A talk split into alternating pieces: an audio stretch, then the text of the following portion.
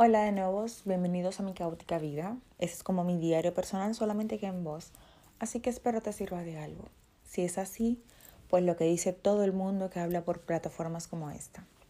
Si piensas en alguien a quien le puede servir de algo, así sea para entretenerse, escuchar mis vivencias, pues bueno, pues compártele. La verdad es que hoy quiero hablar del tipo de amigo que soy, porque si caemos en cuenta hay muchísimos tipos de amigos ya lo sabemos. Está el borracho que siempre te habla de planes para salir a beber. Está la súper romántica que siempre te habla de planes de amiguis, vamos a celebrar la querida amistad que tenemos, que no sé qué, que si hoy cumplimos no sé cuántos años y todo ese tipo de tonterías. Están los amigos que son fiesteros, es decir, que buscan sitios siempre movida, o sea, buscan siempre salir, no sé si serían fiestero la palabra, pero ese tipo de gente que siempre quiere que salgan a algún sitio, no es del tipo que se puede quedar en casa y pueden hablar de sus penas tranquilamente en la intimidad del hogar. No, tienen que salir sí o sí. Mira que hay un restaurante, mira que vamos para la discoteca, vamos a tomar una margarita, vamos no sé qué. A eso me refiero, no es, no es lo mismo que el borracho, ¿vale? En conclusión, que hay muchísimos tipos de amigos.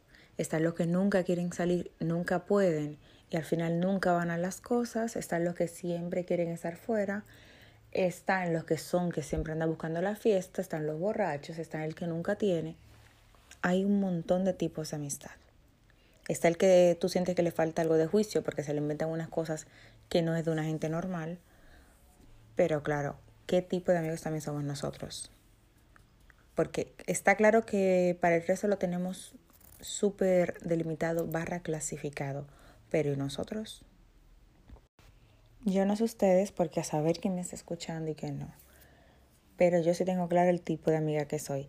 No encuentro todavía en qué categoría meterme, o tal vez no lo he pensado. Igual al final de esta grabación lo hago.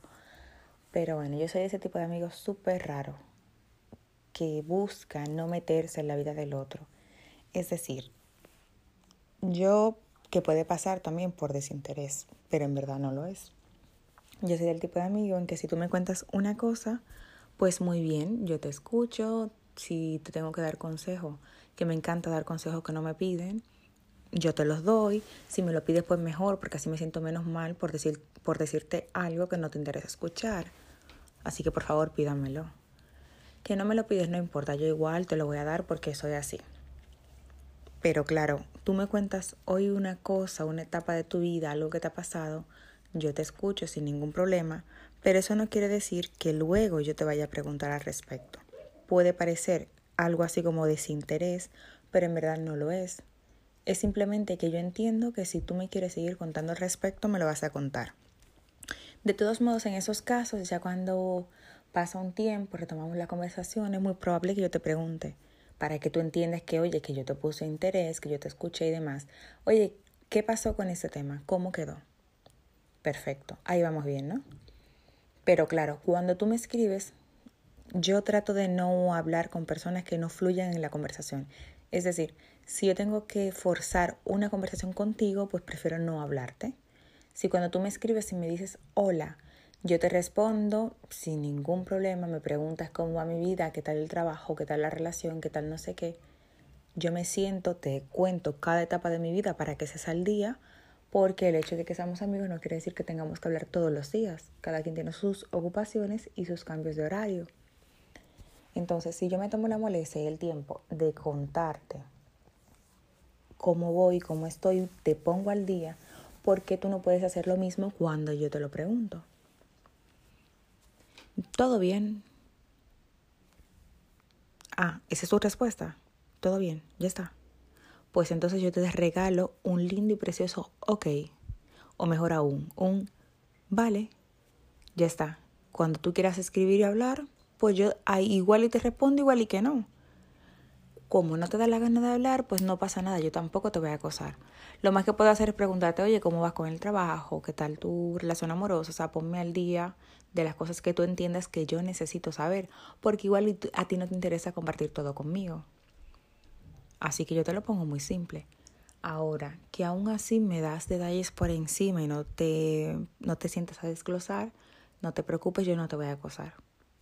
lo más que puede pasar es que a los dos días te diga, ah, pero tú no me vas a contar algo, para acordártelo, porque yo inocentemente creo que se te ha olvidado, pero si tú directamente pasas de ponerme el día, pues yo directamente paso de preguntarte, ¿por qué? Porque siento que te molesto. Y como a mí no me gusta molestar, yo directamente no te pregunto. Mm, aparte de que no quiero pasar por indiscreta, tal vez de preguntarte de temas que tú no quieres compartir conmigo, pues yo directamente paso de preguntarte. Algunos dirán, ay, mira, es una falta de interés, porque igual no lo entienden que es por no agobiarte, por no molestar. O igual y otros pensarán, o tal vez se darán cuenta y dirán, bueno, si yo entiendo que es que ella no quiere ser indiscreta y preguntarme por más cosas de la cuenta. Porque yo entiendo que en una amistad la comunicación debe fluir.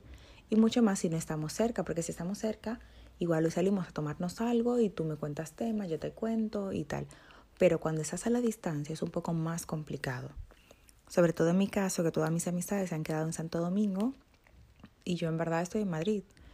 Entonces es un poco complicado mantener una comunicación y una relación de amistad o de cualquier o sí, bueno, sí, de cualquier tipo, si no hay comunicación como a mí no me gusta molestar y yo siento que molesto, yo tampoco llamo. Es decir, yo no hago llamadas. ¿Por qué? Porque yo entiendo que la persona que está allá sigue con su vida normal, sigue con su orden, con todas las cosas antes de yo estar en sus vidas o incluso después si se han adaptado. Pues yo directamente no empiezo a llamarte y tal porque no sé si te voy a, a, a pillar trabajando, estudiando o en fin ocupada. Como yo soy la que está aquí, tengo pocos amigos, vamos, se pueden contar con una mano, porque al final con quien salgo es con mi familia y comparto con mi familia demasiado, que me parece estupendo, por supuesto, o con mi pareja, pues claro, yo sí, o sea, yo siento que estoy haciendo nada y que por ende siempre tengo tiempo, así esté trabajando, puedo contestar una llamada, sobre todo si es desde Santo Domingo que me llaman, así vaya en el transporte público, puedo también contestar, hablar, ponerme al día sin ningún problema. O sea, yo siento que siempre tengo espacio y disponibilidad y por ende que cuando las personas me llaman suelo estar disponible en el 98% de los casos. No tengo problema en contestar llamadas y hablar. ¿Qué pasa? Que hay amigos que dicen, oye, pero tiene que fluir la relación, eso es una cosa de dos. Sí, es cierto, tiene que fluir, es una cosa de dos. Así como tú me llamas, yo puedo llamarte, pero claro, yo siento que molesto. Y es por eso en verdad que yo no llamo a nadie. Ni siquiera la persona con la que yo más hable es que nunca le llamo, es increíble. O sea, es que lo estoy analizando justo ahora mientras lo voy diciendo. Y ni siquiera con la persona que yo más hablo o las personas con las que yo más hablo, les llamo. ¿Por qué? Pues no lo sé, porque no quiero molestar, no quiero interrumpir en su tiempo.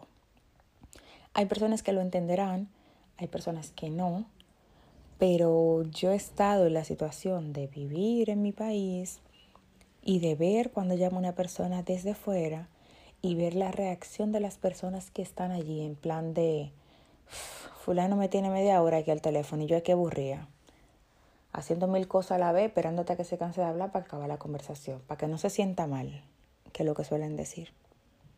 O mira ya está fulano otra vez llamando ya que yo no tengo ya ni nada que decirle pero déjame cogerlo porque está llamando pues no. Yo para evitar todo ese tipo de situaciones de ser una molestia o una incomodidad para alguien yo directamente no llamo. Suena cruel, suena feo, pero es que ni siquiera mi familia allá yo la llamo. Mis comunicaciones son por notas de voz, son escribiendo y disponibles si me llaman y demás. Pero lamentablemente no, no suelo llamar yo a nadie de, de tener la iniciativa, porque siento que molesto y no quiero molestar. Yo quiero que si tú hablas conmigo, la comunicación fluya de forma natural y no que te vayas a sentir agobiado u obligado a hablar conmigo o a contarme tus cosas o a ponerme atención. Entonces, como es verdad que es algo atípico, por así decirlo, pues digo, ¿cómo se sentirán mis amigos? O sea, se sentirán que de verdad yo los abandono. Porque cada vez que alguien me escribe, yo intento estar disponible lo más rápido posible.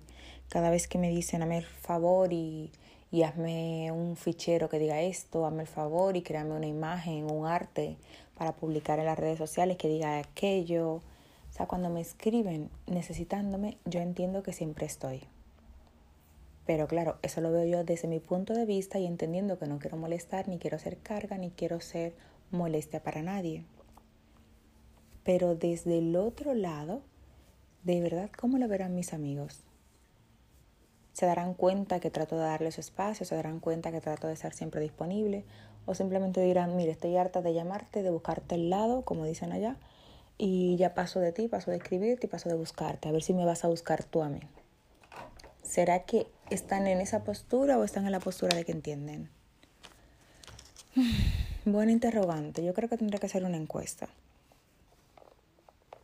Pero claro, para hacer una encuesta tendría que explicar demasiado. Entonces yo creo que tendría que ser las personas que escuchen este audio o esta confesión, esta, mm, no sé, este pensamiento, este monólogo, como me encanta decirle, creo que tendrán que ser las que me respondan, ya sea por una nota de voz, que se puede enviar nota de voz a través de mm, la aplicación de Anchor, si me escuchas a través de, de esa aplicación o página, aunque Spotify no estoy segura si esto se puede hacer.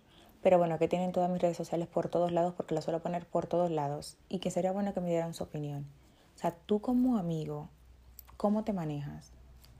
¿Eres de los que vas preguntando cada dos por tres o de los que, te, de los que pelea porque no te responden rápido? ¿O eres más como yo que me da igual que me respondas a los cinco días siempre y cuando me respondas con todas las cosas, que yo no, o sea, no me des información a media, que yo no tenga que preguntarte.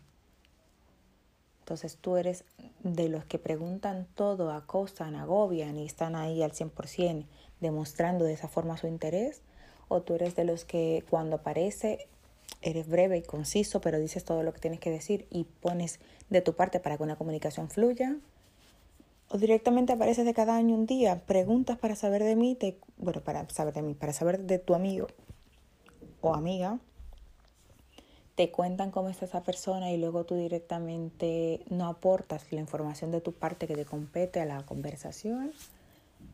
¿O cómo se supone que tú manejas ese tipo de cosas? Porque si tú eres un amigo súper puntual, cumplidor, que responde bien, que siempre está disponible, que llama al otro, que lo busca, desde tu punto de vista, ¿cómo tú ves que yo sea de esta forma? Porque para mí me parece súper estupendo, vamos, a mí me parece genial. Pero no, no, necesariamente a todos mis amigos les va a parecer igual. Así que no sé, me quedo con esa duda. Bueno, si tienes alguna sugerencia o algo que contarme, ya sabes qué hacer. Gracias por escucharme. Hasta la next.